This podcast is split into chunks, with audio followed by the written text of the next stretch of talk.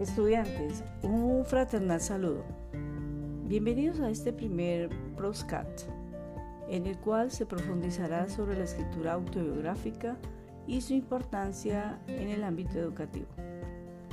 Las producciones literarias en las cuales predomina el yo como sujeto, objeto y narrador han sido poco exploradas en el contexto educativo, razón por la cual en esta oportunidad Haré una síntesis sobre sus conceptos, orígenes, características, tipologías y las implicaciones didácticas que puede tener este género para el área de humanidades, lengua castellana, en especial en las producciones de los estudiantes.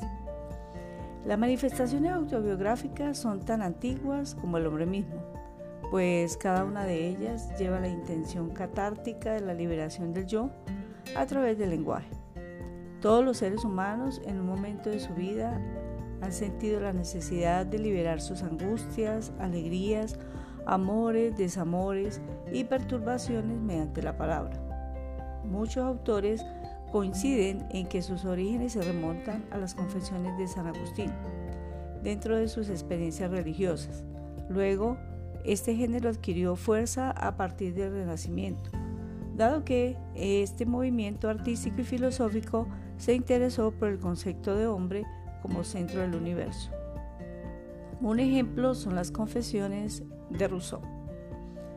Uno de los movimientos en los cuales se cultivó más las creaciones autobiográficas fue el romanticismo, caracterizado por la sensibilidad, la subjetividad, la exaltación de la belleza, los ideales, el nacionalismo y el carácter onírico de sus obras. Una pequeña muestra de lo anterior son las obras de Marcel Proust, En busca del tiempo perdido, y la producción de Jane Joyce, El retrato del artista adolescente, consideradas estas dos como autobiografías encubiertas. En la actualidad se pueden encontrar las más variadas tipologías de este género, como las biografías, los diarios, entre los cuales se destacan el diario de Ana Frank y de Frank Kafka. Eh, producciones en colaboración.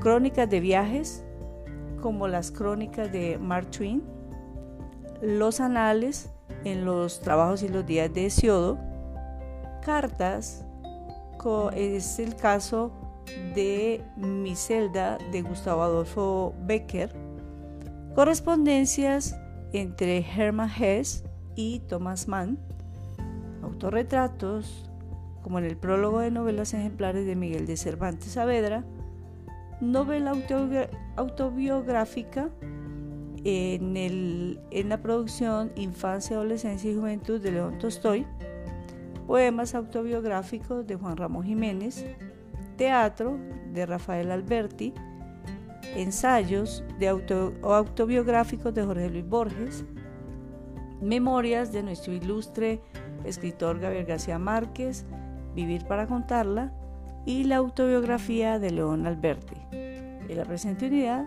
se explorarán estas dos últimas modalidades.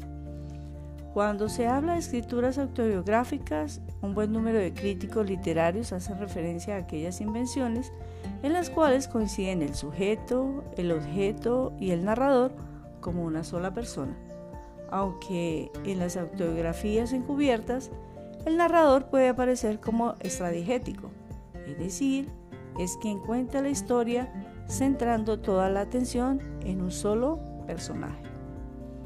La escritura autobiográfica ha tenido una utilidad diversa, como cuando el escritor reconoce a través de la escritura su propia historia.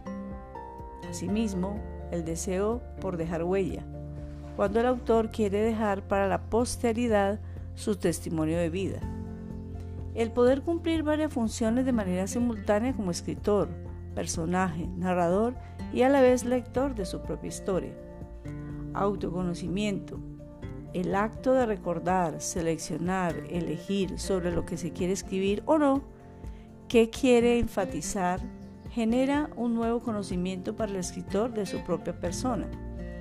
Comunicación interpersonal a veces el objetivo de quien escribe es comunicarse con alguien, decir a otros a través de un papel lo que no puede expresar de manera oral.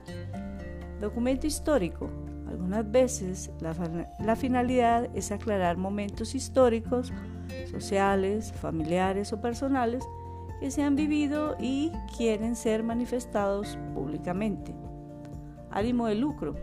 La escritura motiva también un beneficio económico o un objeto de reconocimiento o debate público. Catarsis. De por sí la escritura es un acto liberador, lo que se convierte en una estrategia para activar la inteligencia emocional y el pensamiento divergente. Reminiscencias. La escritura autobiográfica aporta valiosos datos en los tratamientos terapéuticos en la psicología y la psiquiatría. De acuerdo con todo lo anterior, la escritura autobiográfica se convierte en un aprendizaje esencial para acompañar en el aula de clase, por su variedad, por ser escritura testimonial y formar parte de la vida misma. Ahora los invito a escuchar el segundo Proscat, en el cual les compartiré las instrucciones para la elaboración de sus memorias o su autobiografía.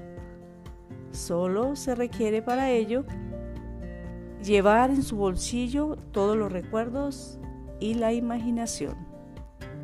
Hasta pronto.